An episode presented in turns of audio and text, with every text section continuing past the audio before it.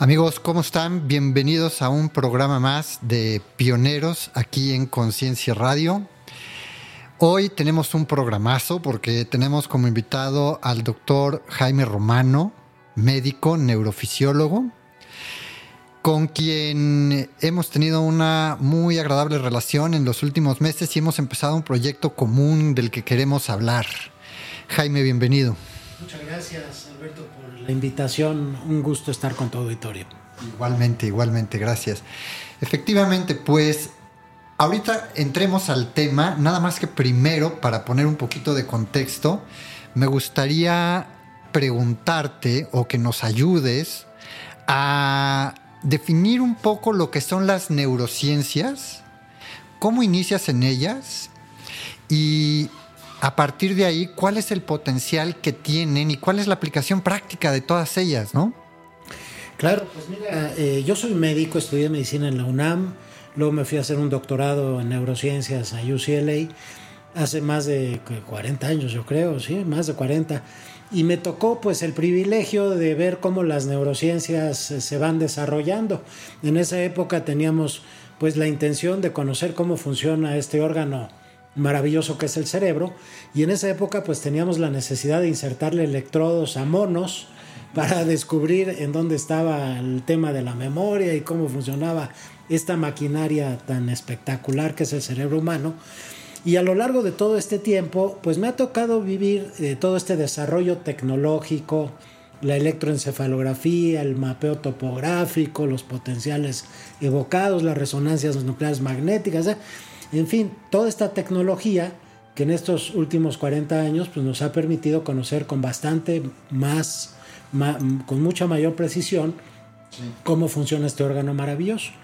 A mí me tocó también vivirlo de primera mano porque hace 20 o 25 años me metí a la parte tecnológica, desarrollo tecnológico, inventé un sistema de mapeo cerebral que permite registrar la actividad eléctrica del cerebro y luego con computadoras pues hacer un análisis muy preciso de la actividad cerebral.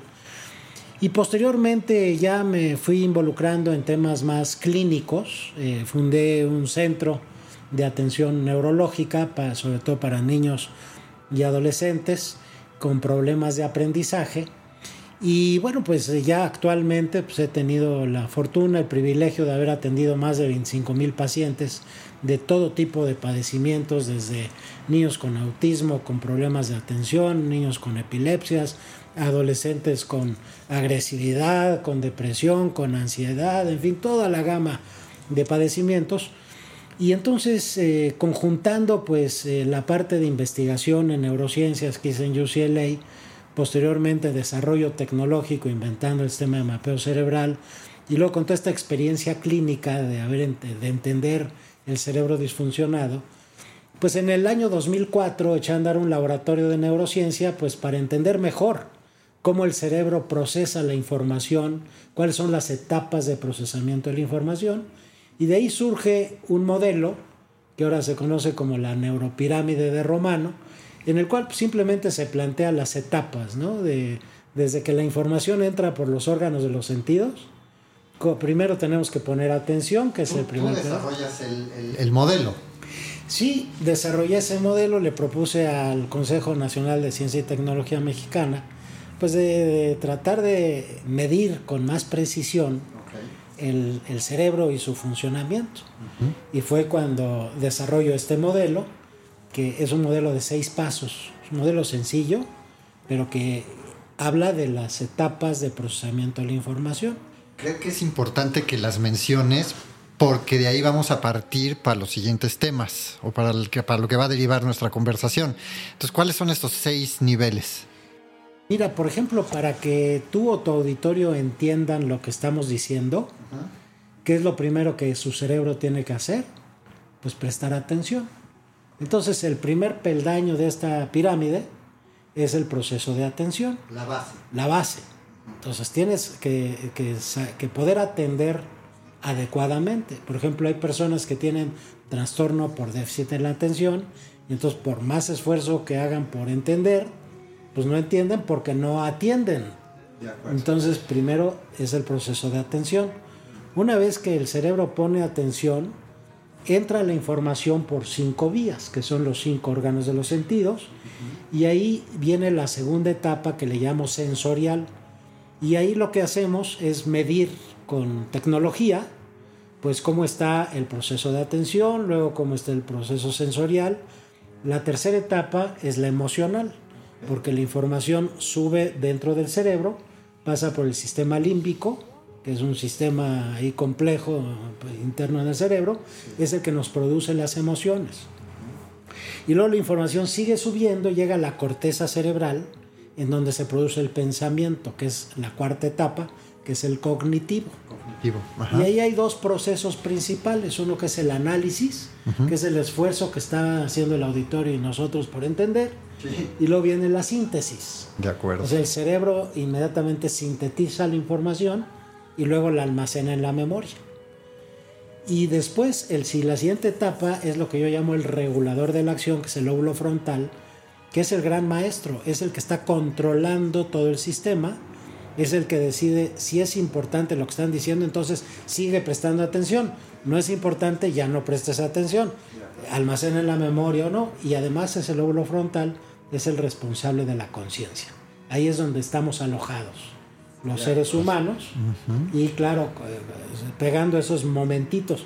Todo este proceso tarda alrededor de 300 milisegundos. Entonces son ciclos que se van dando cada 300 milisegundos. Esto es muy interesante. O sea, estos ciclos de 300 milisegundos lo que van haciendo es que nosotros tengamos esa sensación de continuidad. La memoria es la que pega esos instantes de 300 milisegundos y es lo que te da pues la historia sí. y la continuidad y lo que somos actualmente. Somos el resultado de esos 300 milisegundos que se pegaron.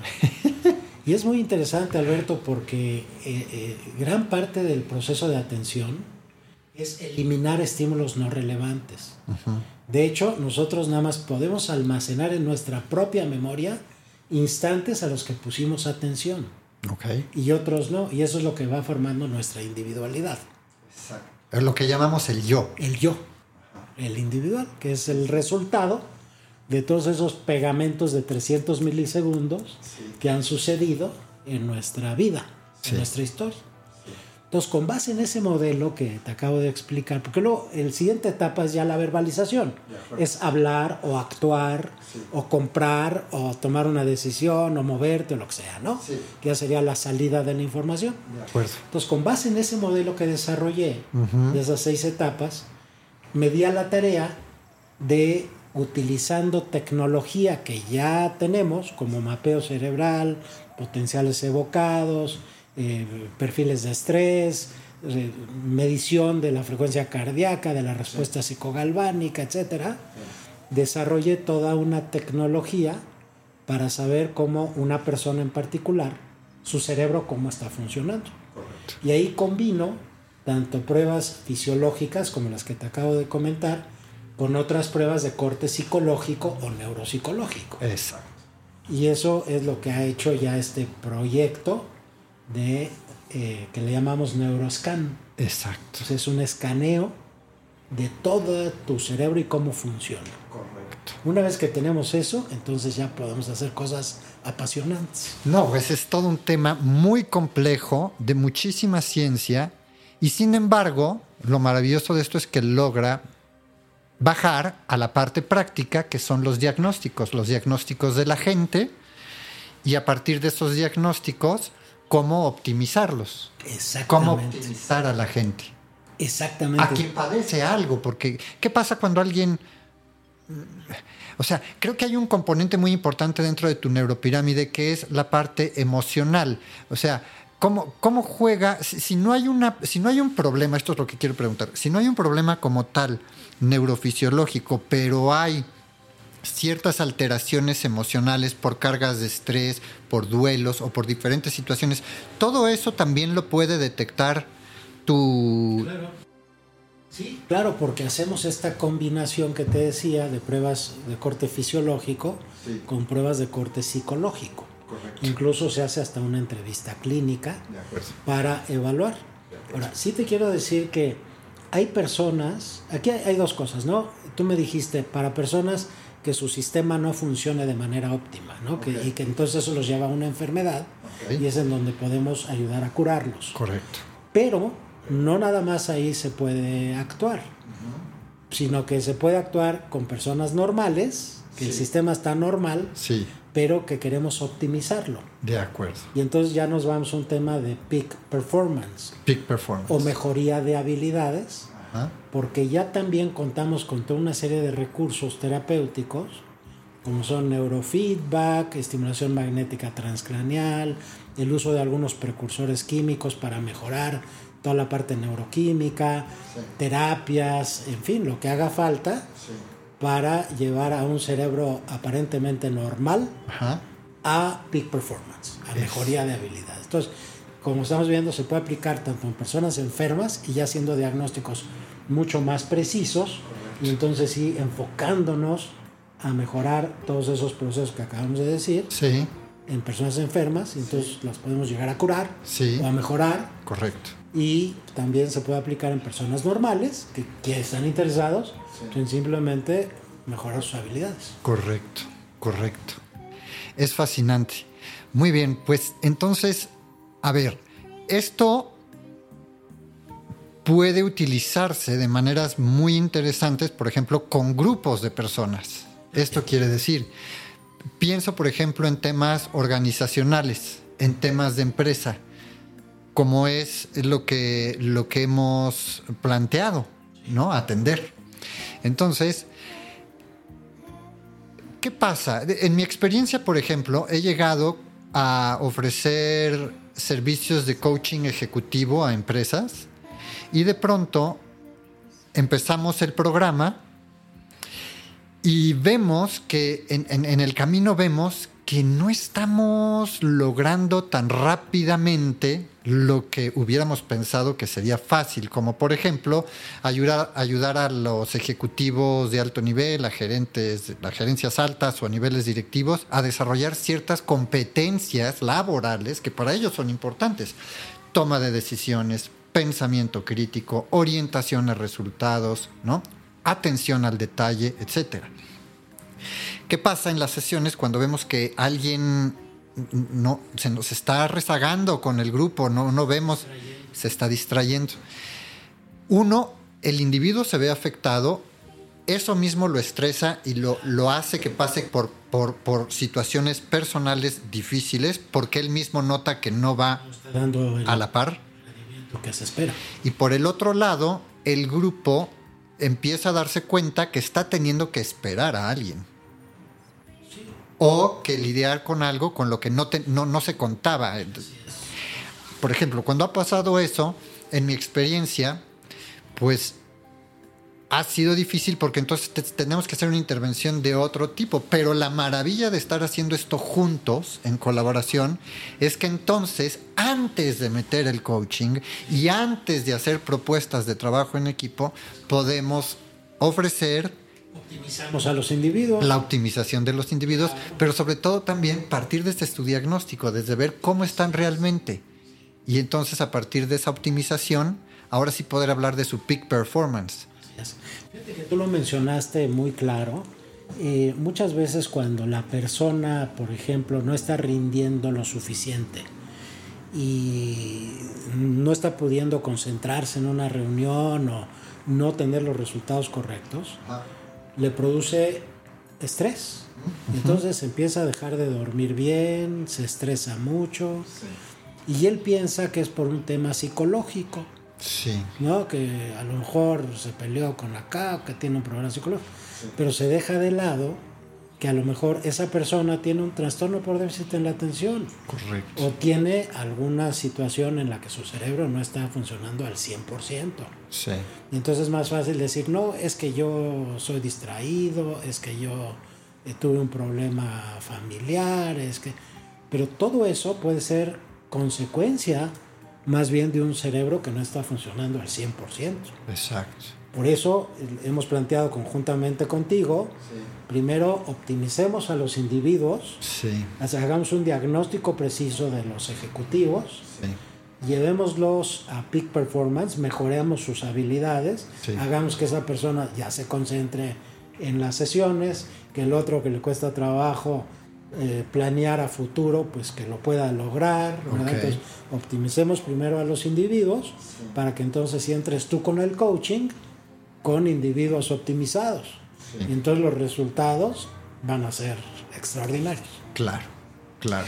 Como tú bien lo dijiste, ¿no? En tu experiencia muchas veces, a pesar de todo el coaching y de los mejores coaches que hay, no se obtienen los resultados. Yo creo que ahí, hay, ahí, en el... Fíjate que ese es un tema interesante porque el tema del coaching ha dado lugar a muchas falsas expectativas, por un lado, y yo diría también, con todo respeto a mis colegas que estén por ahí, pero a malas prácticas. Primero porque desde hace varios años, cuando surge el coaching, ahí por los bueno, las metodologías del coaching son anteriores a los noventas, pero a partir de todo el tema de la inteligencia emocional que, publica Goldman y de muchas herramientas y parte de la psicología humanista, sale, surge el coaching centrado en la persona y su, su buen performance y todo. Y em, al no considerar estos aspectos de los que estamos comentando, pues a veces los resultados, por eso digo falsas expectativas, no son lo que uno hubiera imaginado o dos, las malas prácticas, es también gente que no necesariamente tiene una formación, pues, en, tu, en tu caso, por ejemplo, neurocientífica, en mi caso psicológica, no tienen ninguna de estas dos formaciones. Puede que sea gente muy bien intencionada.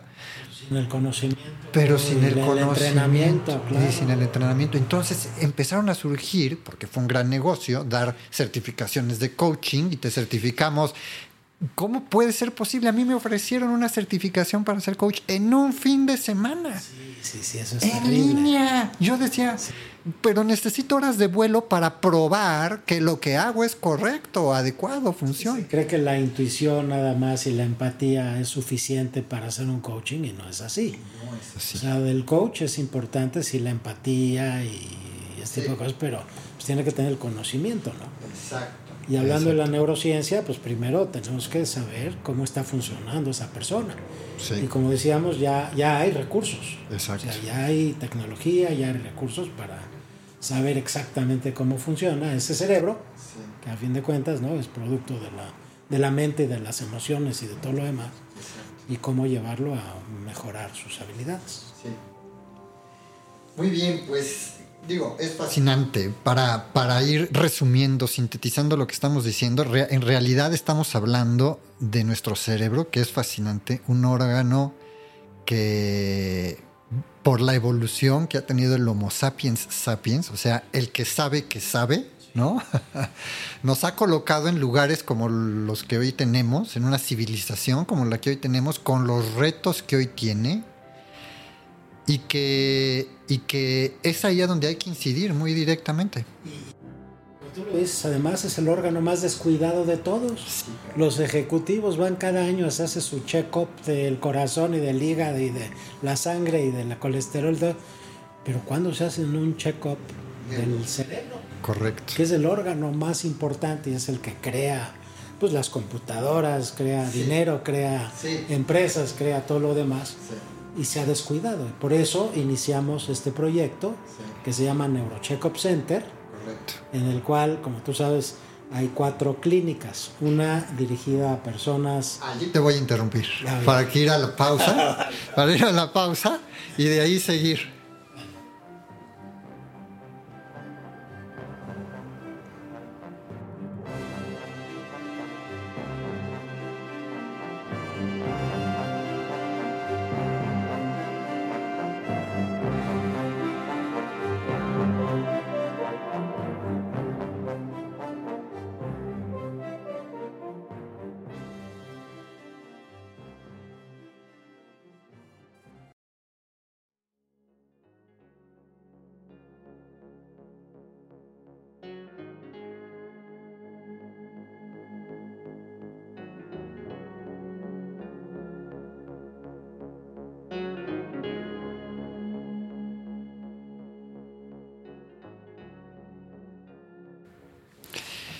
Muy bien, seguimos aquí en Pioneros, en Conciencia Radio, y verdaderamente eh, me, gusta haberle puesto pioneros al programa, porque sí estamos hablando de pionerismo con todo esto de lo que, del que estás mencionando, Jaime, en el sentido de poder llevar a la gente a su peak performance de estas maneras, ¿no?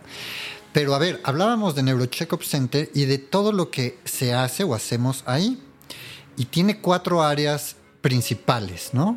Que son cuáles? Sí, bueno, mira, antes de, plantearte estas cuatro clínicas que hicimos con el Neurocheckup Center, quiero hablar un poquito de los antecedentes. Ah, Hace alrededor de 30 años fundé el Centro Neuropsicopedagógico, que es una clínica especializada en tratar niños y adolescentes con problemas de aprendizaje. Y ahí pues tratamos, como decíamos, niños con autismo, niños con TDA, con problemas de atención, con impulsividad. Y es una clínica interdisciplinaria en donde participan neurólogos, psicólogos, psicoterapeutas, eh, tenemos una clínica de trastornos del dormir, en fin, es toda una clínica integral enfocada a niños y adolescentes. Pero como te decía, en el año 2004 inicié este laboratorio pues para tratar de medir específicamente y llegar a diagnósticos mucho más precisos con toda esta combinación de tecnología, tecnología neurofisiológica, con pruebas psicopedagógicas, con pruebas neuropsicológicas y entonces ya tener un cuadro muy claro, ¿no? Sí. Y eso mm, me di cuenta que con eso yo podía hacer diagnósticos mucho más precisos de estos niños y entonces implementar las medidas terapéuticas eh, adecuadas y los resultados pues han sido extraordinarios. Sin embargo, a partir del centro neuro pues llegaban eh, los adultos y me decían, oiga doctor, pues es que yo también tengo una serie de problemas y quiero eh, que me ayude. Entonces empecé a tratar también adultos. Y esa fue un poco la motivación de echar a andar este Neurocheckup Center, que como tú decías tiene cuatro clínicas, porque ahí no nada más es curar enfermedades, sino más bien prevenir enfermedades y mejorar habilidades, que sería esto de peak performance. Correcto. Entonces en Neurocheckup Center eh, decidimos implementar cuatro clínicas o cuatro proyectos o cuatro programas. De acuerdo. Uno de ellos, el primer proyecto, está enfocado a personas normales, adultos principalmente normales, que quieren mejorar sus habilidades. De acuerdo. Y entonces si tienen un poquito de dificultad para, para atender o que son un poco impulsivos o que no duermen bien o que tienen dificultad o ansiedad o depresión o algo así, pues esos los atendemos en esta, en esta clínica enfocada a adultos con estas características. De acuerdo. Luego iniciamos otra clínica eh, con la idea de detectar tempranamente padecimientos degenerativos del sistema nervioso central. Por ejemplo, detectar personas que pueden desarrollar Alzheimer o demencias en etapas tempranas, porque cuando los detectas a tiempo, en los primeros síntomas, entonces puedes ofrecer una mejor calidad de vida, porque ahí puedes empezar a incidir. ¿Y cuáles serían esos síntomas para que escuche y pues, sepa? Por, ejemplo, adultos eh, a partir de los 50 años de edad que empiezan a tener olvidos, que se les olvidan los nombres y que luego se les olvidan las llaves y que que puede ser un proceso normal, ¿no? A todos los adultos después de los 50 o 60 se nos empiezan a olvidar algunas cositas porque pues el disco duro se satura. Sí. ¿No? Ese disco duro, esa memoria que está almacenado 300 milisegundos durante 50 años, pues ya no tiene tanto espacio. Entonces, pues el mismo cerebro no presta atención y no, no memoriza algunas cosas que no son relevantes. Okay. Pero hay un proceso anormal. Okay. Y entonces, si ese proceso de olvido se vuelve eh, rápido, o sea, que empieza, que, se, que uno nota, ¿no? Oye, ya empezó con, que se le olvidaron los nombres, pero ahora ya se le olvidaron las llaves y ahora ya se le olvidaron en menos de un año, sí. pues ese es un signo de alarma. Okay. ¿No? De acuerdo. a veces se manifiesta como problemas del dormir. Okay. Empiezan con algo de insomnio, se empiezan a tener un mal dormir Y entonces empiezan a formar círculos viciosos, porque si la persona no duerme bien, no recupera su cerebro bien. Correcto. Y entonces se vuelve un deterioro mucho más rápido. Sí. Por eso en el centro también tenemos la clínica de trastornos del dormir, porque pasamos una tercera parte de nuestra vida dormidos. Sí, claro. Y eso quiere decir que una persona de 60 años ha dormido 20 años. Sí, sí, sí. y dicho sí. así resulta impactante. Claro. Pero entonces el sueño tiene que ser reparador. Entonces, eh, como decíamos hace un rato, hay muchas cosas que pueden afectar el sueño, el estrés, el- los olvidos, que ya no estoy rindiendo como debería de rendir, ya la- mi familia empezó a notar cambios en mi persona. Esos son las personas que podríamos empezar a estudiar Sí. y hacer una detección temprana. Y luego ya hay más evidencias, ¿no? Correcto. O sea, y uno lo va, lo va notando, ¿no? Ajá. Entonces sería la, la clínica de prevención Prevención. de alteraciones del sistema nervioso central. De acuerdo. Y la tercera clínica Sí. es una clínica que organizamos con fines totalmente preventivos, que está enfocada principalmente a mamás que están o en el proceso del embarazo Sí. o en posparto inmediato, que cursan con depresión y ansiedad. ¿Por qué nos enfocamos en ese núcleo? Pues porque el primer año de vida de los niños es fundamental para su desarrollo ulterior. Sí. Si no hay una- un vínculo adecuado entre la madre y el bebé, Sí. ese bebé ya crece con traumas Sí. y con una serie de problemas Sí. que luego son prácticamente imposibles de tratar, ni con psicoterapias, ni con nada. Es que son los, es- esos primeros años, esa primera infancia es a donde se desarrolla nuestra estructura de personalidad, pero al haber estas huellas, el individuo, por supuesto a partir de, de no podemos hablar de que esto lo haga conscientemente. No, no éramos muy conscientes en esas edades o no lo éramos realmente, pero las huellas que quedan, el trauma que queda, hace que nuestra personalidad se estructure de ciertas formas en donde luego vamos a encontrar ciertos trastornos probablemente que, no sean pues del todo reversibles, Así es. ¿no? Mira, a mí me gusta plantearlo como que en el primer año de vida es cuando el bebé todavía no tiene lenguaje. Exacto. O sea, el lenguaje se adquiere a los 12 meses aproximadamente. Antes de esos 12 meses no hay lenguaje. Sí, Entonces es toda esta sensación que se tiene, todo este vínculo que, se, que está ahí en la madre y él. Y eso va a formar, yo, que- yo lo, me gusta plantearlo como un filtro. Toda la información que entra sí, del medio ambiente pasa por un filtro.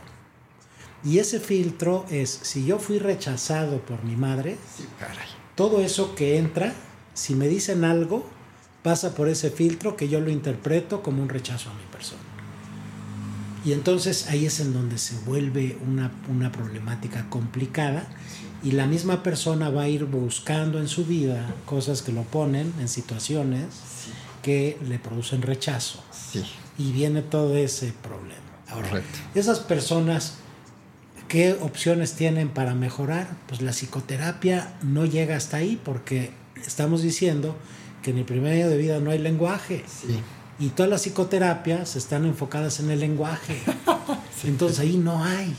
Hay técnicas nuevas que, que están reestructurando, ¿no?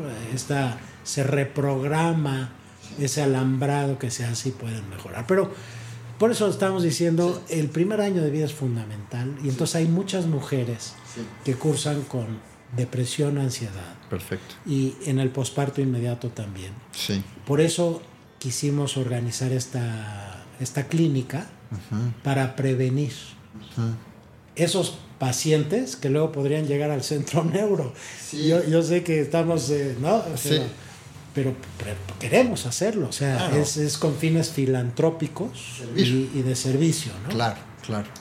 En esa clínica tenemos eh, un programa del estilo de AA en el cual las mamás que tienen depresión y ansiedad entran a grupos de autoayuda que son completamente gratuitos, no pagan un solo centavo. Ah, y están con una psicóloga que es la, la, la- ¿Directora? la directora de la clínica de mamás, Ajá. que ella tiene un doctorado en psicología, Sí. pero que además padeció depresión y ansiedad durante el embarazo y durante el parto. Entonces ella sabe muy bien O sea, sabe por experiencia. de qué se trata. Claro. Sí, Entonces, sí. esa es una clínica dentro de Neuro Checkup Center que es con fines totalmente preventivos para mejorar la calidad de vida de las personas. Y la cuarta clínica es la que hemos eh, implementado contigo, mi querido Alberto, y que está enfocada principalmente para el tema empresarial, que ya empezamos a platicar de esto en el primer bloque, en el cual pues, partimos de primero mejorar, hacer un diagnóstico preciso de los ejecutivos Correcto. Para que luego los llevemos a peak performance a ellos y que luego ya tú puedas implementar tus programas de coaching y demás, pero ya con los elementos optimizados. Exacto, exacto, exacto. Bueno, es un, es un, eh, es un contexto muy amplio del que estamos hablando. Y esto, es, esto me gusta porque muchas veces el solo hecho de mencionar la palabra neurociencias, la gente como que dice, yo ya no sé de qué se trata eso, está fuera de mi marco de referencia. Y sin embargo está mucho más cerca de lo que podríamos pensar. O sea, por ejemplo, todo lo que has descrito, las cuatro clínicas y lo que hacemos en ellas, nos deja ver lo cercano que el tema está a cada uno de nosotros, porque si no es algo que nosotros tengamos, es alguien a quien podemos conocer de manera casi inmediata. Y, y- y hubiéramos pensado que la palabra neurociencia estaba del otro lado del universo cuando está junto a nosotros. Está junto a nosotros. Y fíjate que una de las intenciones de hacer el modelo de la neuropirámide que estamos hablando es con esa idea de que la gente conozca su maquinaria de la mente de una manera muy sencilla. Son seis pasos nada más. Es presto atención, entra la información por los órganos de los sentidos, me produce las emociones, luego entiendo lo que están diciendo, lo almaceno en la memoria, sigo prestando atención y luego regulo mis acciones. Correcto. Y entonces es muy sencillo. Si lo entendemos así, y tengo publicado el libro y tengo Sí. hay manuales de la neuropirámide y demás para que la gente lo entienda. Claro. Si entendemos este proceso, querido Alberto, podemos entrar a entender cosas tan complejas como la conciencia. Eso. Podemos entrar, entrar a entender la diferencia entre el pensamiento, la mente y la conciencia. Eso es fundamental. Y eso, si este modelo de la neuropirámide, a mí me ha dado una luz espectacular el tener este modelo de referencia. Porque fíjate que los filósofos, por ejemplo, han hablado de la conciencia como si fuera un fenómeno, como si fuera una taza, o como Sí, si fuera objeto. Un objeto. Y no Sí. es así. La conciencia es un producto de un sistema. Ajá. Es como el coche. El coche es un, es un elemento material, pero que produce movimiento y que te lleva de un lugar a otro. ¿Dónde está eso? Sí. ¿Sí? O por ejemplo, Sí, la si, abres, gravedad. si- si abres el coche no encuentras el movimiento. Tras el movimiento. Exacto. Y entonces la conciencia no es algo de- concreto, Tangible, ¿no? tangible, pero sí es producto la conciencia de una maquinaria. Y esa maquinaria es el cerebro que ya conocemos. Sí. O sea, ya lo hemos llegado a conocer en estos 40 años de tal manera que ya podemos hacer un modelo simplificado como la neuropirámide, que es la que estamos hablando. Sí, claro. Entonces, al hacer ese modelo de la neuropirámide, que es secuencial, porque tú no puedes entender lo que yo digo si no pones atención. Correcto. Pero es que entonces es secuencial. Y cada sec- uno alimenta a los otros. esta secuencia de la neuropirámide de su base a la cúspide se, se realiza en cuántos milisegundos? 300 milisegundos. En 300 milisegundos pasamos por estos seis peldaños Así es. de manera repetitiva, Sí, porque estamos en una dimensión del tiempo, cronológica. cronológica. Entonces, lo que somos ahorita ya no somos. Lo que somos ahorita ya no somos. Lo que somos ahorita ya no somos. Lo que somos ahorita ya no somos. Lo que somos. Porque el tiempo pasa. Y nuestro cerebro está haciendo ese proceso de 300 milisegundos. Sigo prestando atención o, o ya no es relevante y ya pongo atención en otro lado. Sí. cada 300 milisegundos el cerebro está decidiendo, ese lóbulo frontal está decidiendo, sí, presta atención ahí, o elimina esos estímulos no relevantes. O, claro. Es una maquinaria tan compleja. Claro. Pero que ya podemos medirla. Pero pues sí, pero digo, ah, poniendo el ejemplo del coche, me queda claro, o nos queda claro a todos, y como resultado en el coche da movimiento, como resultado nuestro cerebro genera conciencia, pero entonces hay que aprender a cuidar al cerebro. claro, es lo más importante. ¿No? ¿Y cómo lo hemos descuidado, Alberto? Es que no, fíjate que es un tema terrible, me parece a mí, la falta de educación que tenemos en estos terrenos. Ahora sí que falta de conciencia también. Falta de conciencia. ¿No? Falta de información. Y falta de información. Y por eso, personas como yo que me he dedicado a estudiar el cerebro durante tantos años, lo veo como una responsabilidad y como un gusto también, porque ya lo comprendo más.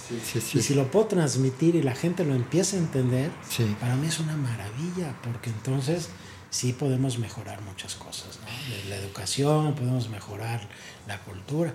El otro tema donde tú sabes que me he metido mucho es en el tema de neuroeducación. Sí.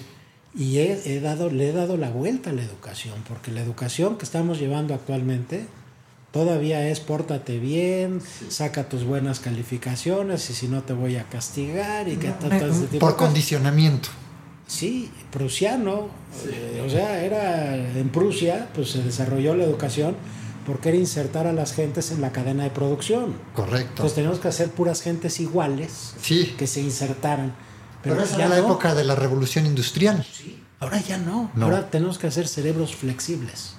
cerebros que se adapten a las nuevas condiciones. Por ahí tengo conferencias también, si quieres un día tocamos el tema y están publicadas en YouTube, el tema de neuroeducación. Sí.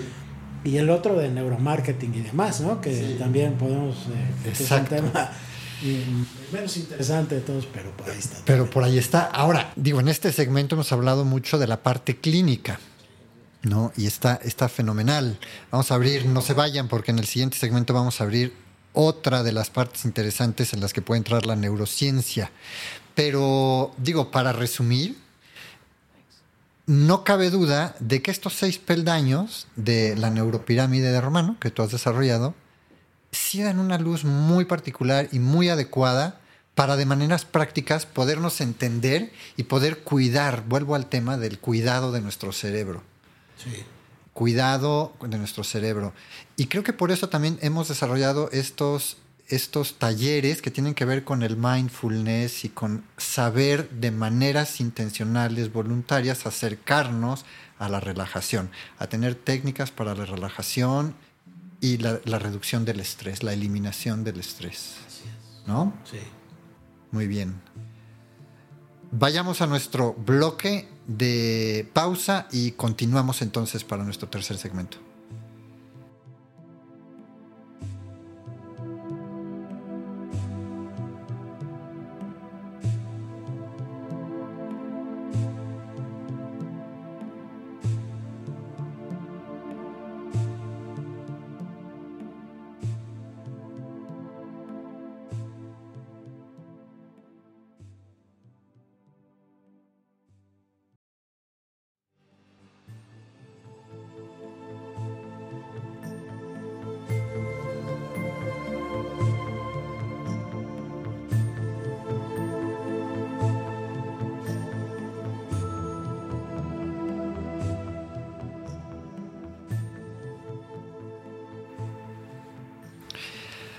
Amigos, empezamos ahora nuestro tercer bloque aquí en Pioneros en Conciencia Radio.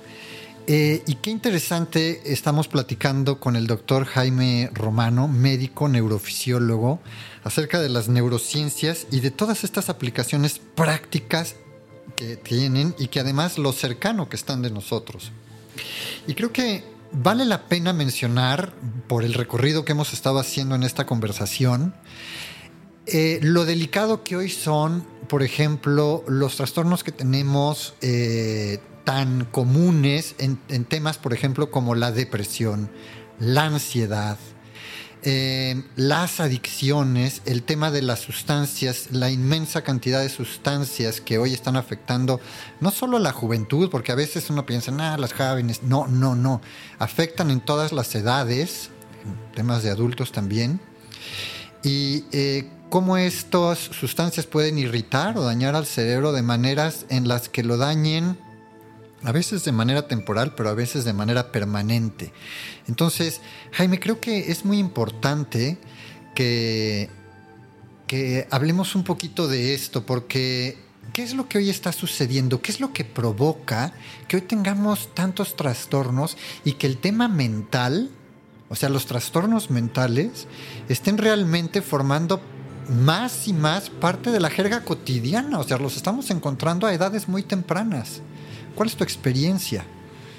Mira, algo que yo he vivido como médico durante más de 30 o 40 años ya, pasa el tiempo, más de 40 años, he visto cómo las, los padecimientos psicológicos, psiquiátricos, neuropsiquiátricos en niños y adolescentes se han modificado. Yo, por ejemplo, hace 20 años difícilmente veía niños con ansiedad, con depresión. Casi no veía niños con trastorno obsesivo compulsivo. Era muy raro ver un trastorno obsesivo compulsivo en niños. Eran más bien padecimientos de los adultos. Y ahora veo con mucha frecuencia niños con trastorno obsesivo compulsivo desde los cuatro años de edad. ¿eh? Pero que es, es, muy temprano eso. Es muy temprano. Eh, he visto incluso ataques de pánico en niños que antes eran del adolescente y del adulto. He visto autismo, síndrome de Asperger más frecuentemente. Y uno se pregunta por qué. Yo me he preguntado por qué. Causas.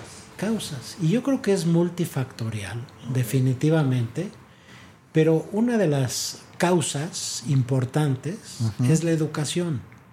La educación actual, mira, hablábamos de este tema hace un momento, ¿no? La educación actual está basada en tienes que aprenderte tales contenidos y si no te califico y si no pasas el examen eres un burro o te castigo. Correcto. Ese es el fundamento.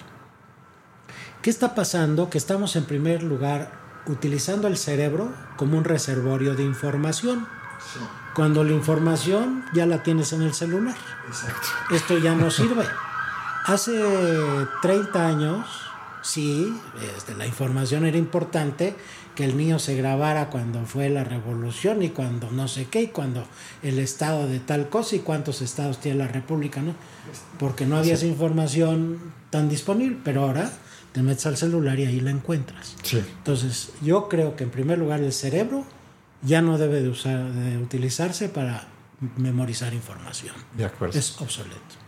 Segundo lugar, cuando tú quieres hacer que todos los niños sean exactamente iguales, porque tienen que llegar al salón de clase y tienen que respetar al, al profesor, y si se portan mal, el profesor los castiga y se desespera y tiene que mantener el orden en el salón de clase, se vuelve un problema porque entonces el ambiente en el salón de clases es un ambiente eh, tenso, es un ambiente de retar a la autoridad, es porque yo quiero hacer las cosas, yo tengo que hacerlas. Entonces, ese tipo de cosas empiezan también a traer una serie de problemas. Y de parte del, del profesor, a veces la imposición del orden y de la disciplina. exacto. Entonces, todo eso se tiene que cambiar. Sí. Mira, hay una, una persona, un investigador que dio luz sobre esto que te voy a decir. Fue Skinner, B.F. Skinner. B.F. Skinner es el padre del conductismo. Sí. Y él descubrió que la forma más rápida para que una rata aprendiera que, a, a cambiar una conducta era dándole tocos eléctricos en sus patitas. Sí. ¿Qué hizo? Que metió a unas ratitas a una jaula y pues les enseñó a la ratita que apretaba una barrita y le salía comida. Entonces la ratita pues aprendió a, apretar la barra para que saliera comida. Una vez que aprendió la rata, de repente le puso una lucecita. Entonces cuando prendía la luz y la rata apretaba para la comida, le daba toques eléctricos en las patas. Híjole. En lugar de comida. Sí. Bueno, la rata en dos o tres exposiciones aprendió a cambiar la conducta. Y eso, en eso se basa la educación actual. Te portas mal, te castigo, te llevo a la de esta. Te portas, no pasas calificaciones, te eres un burro. Te, te, voy a reportar a la dirección, te voy a reportar con tus papás, etc. Sí, sí, sí. Cuando tú utilizas esos elementos, estás produciendo ciertas emociones. Sí. Hay un autor que me gusta mucho que es el modelo de, de Russell. Russell es un investigador que trató de hacer un modelo de las emociones. Sí. Hizo un modelo muy bonito, porque dijo es como un círculo en el cual del lado derecho pongo las emociones positivas, del lado izquierdo pongo las emociones negativas. Hacia arriba las más intensas y hacia abajo las menos intensas. Ok. Entonces del lado derecho está pues, el amor, está la- el interés, está el, eh, el- la tolerancia, está del lado izquierdo está el temor, está la agresividad, está el, eh, el- la- hostilidad, la ira, todo eso. ¿Cuáles son las emociones que está favoreciendo la educación actual? El sistema actual. Emociones negativas. Sí. Y por eso vemos ahora niños con depresión, niños con ansiedad, niños con la vida no vale la pena, niños con desesperanza, adolescentes con desesperanza. Sí. Por eso tenemos que cambiar la educación. Sí. ¿Cómo la vamos a cambiar? Formando grupos de niños que descubran solitos las cosas. Ya no hay un maestro en el salón de clase, ya hay un facilitador Facilitador del aprendizaje. facilitador del aprendizaje en el cual estos grupos de niños se les da un reto y ellos descubren solitos y ya no se aprenden las tablas de multiplicar, ya no se aprenden dónde está el estado de sumar y dónde está el no sé qué, sino que ellos solitos van a solucionar problemas. Cuando logra en ese proceso se forma tolerancia entre ellos, se forma empatía entre ellos, se forma curiosidad, Colaboración. se forma colaboración, se forman emociones positivas. Sí. Entonces ahí la educación debe de cambiar. Sí. Como yo dije, es multifactorial. Sí. La educación es un punto muy importante. Otro tema que está favoreciendo la tecnología, Es que los juegos, ¿no? los juegos. ¿Qué hacen los papás los primeros años de vida cuando el niño está berreando en el primer año de vida? Le dan el iPad y le dan el celular. ¿Para qué? Para que juegue jueguitos en el que sale una personita, le disparan y se cae, o brinca y hace. Esos jueguitos fomentan lapsos de atención cortos Sí, y no entrenan lapsos de atención sostenida, correcto. que eso es lo que forma la lectura. La le- para que tú te pongas a leer, tienes que tener la información en la cabeza y seguir leyendo. Sí, Y entonces ahí se requiere lo que se llama una atención sostenida. sí. Cuando los papás que llegan conmigo como pacientes, los niños, y me dice, y yo le digo, tiene un tema de trastorno por Dios. No, doctor, no, no tiene por qué, porque pues, puede pasar horas en el, en el jueguito y no tiene problemas de atención, ahí sí puede. Pero no entienden que lapsos de atención en esos jueguitos son cortitos. Son cortos. Pero cuando tienen que ir al salón de clase o leer, necesitan lapsos de atención largos. Largos. Y eso es lo que la tecnología nos está impidiendo, ese sí, tipo de cosas. Pero, ¿Qué otra cosa, pues nada te permíteme terminar. ¿Qué otra cosa está fomentando la tecnología? El aislamiento social. Así es. Porque ya el niño se comunica con la computadora y no se comunica con los demás. Y entonces todo ese tipo de cosas se están armando para tener al ser humano actual, en el cual yo como médico cada vez más veo niños con ansiedad, con depresión, con trastornos de pánico, con demás, y muchos adolescentes con la misma situación, con desesperanza, yo le llamo desesperanza, que los lleva a qué? A consumir alcohol, a consumir tabaco, a todas las adicciones. Y ahí es donde viene todo este círculo vicioso tan fuerte, Sí, en el cual a veces no nos alcanzan los medicamentos para ayudar. sí. Suicidio en adolescentes cada vez es más frecuente. Sí. Perdón, te interrumpí, Alberto. No, no, es que iba yo a decir una cosa también, que estos juegos o esta interacción con la tecnología lo que también genera mucho es una retribución inmediata. Así es. Es retribución inmediata. Sí. Entonces, lo que vemos, a veces también me ha tocado mucho en tema clínico ver la impaciencia y la intolerancia en el adolescente, ¿no? Hombres y mujeres, por igual. ¿Por qué? Porque la, retribución la necesito ahorita. Ahorita. No tengo paciencia para saber que el ahorro, no, yo, yo tengo una demanda y se la exijo, digamos, a mis padres, ¿no? Una demanda de dinero, una demanda de un viaje, una demanda de lo que sea. Y si la retribución no es lo que yo espero, como la que sí me da el videojuego, ¿no? Entonces empiezo a tener conductas, claro, un conflicto grande. Y se vuelve, esto no solo es un tema individual, se vuelve sistémico familiar. Rompe familias. Pues ya estamos llegando al fin del programa, ¿verdad? Al del programa. Y, y creo que es muy importante lo que estamos diciendo para que la conciencia realmente esté en la gente. Vamos a necesitar otro programa sin duda alguna para seguir hablando de esto. Pero este es el motivo por el que creo que nuestra colaboración tiene la fuerza que tiene y podemos salir a ofrecer de la mejor manera, en este sentido de servicio, este, a la comunidad, ¿no? A la gente. Sí, completamente, tanto en el aspecto clínico como en el aspecto de la vida diaria y en el aspecto empresarial, ¿no? Empresarial. Que- para que las personas pues eh, tengan mejor rendimiento y tanto como persona y como sistema Exacto. que es la, que es la empresa, ¿no? Exacto, exacto. Muy bien, amigos, la verdad es que ha sido un deleite esta conversación con el doctor Jaime Romano, neurofisiólogo, médico. Vamos a seguir conversando con él sin duda en siguientes programas. Y una de las cosas que me gustaría ofrecerles son los teléfonos de Neurocheckup Center 55 55 15 24 12. Lo vuelvo a repetir: 55 55 15 24 12 y 55 55 15 20 70. Lo repito, el segundo 55 55 15 20 70. Muy importante que podamos tener a nuestro alcance esto y acercarnos con los profesionales que verdaderamente nos pueden ayudar.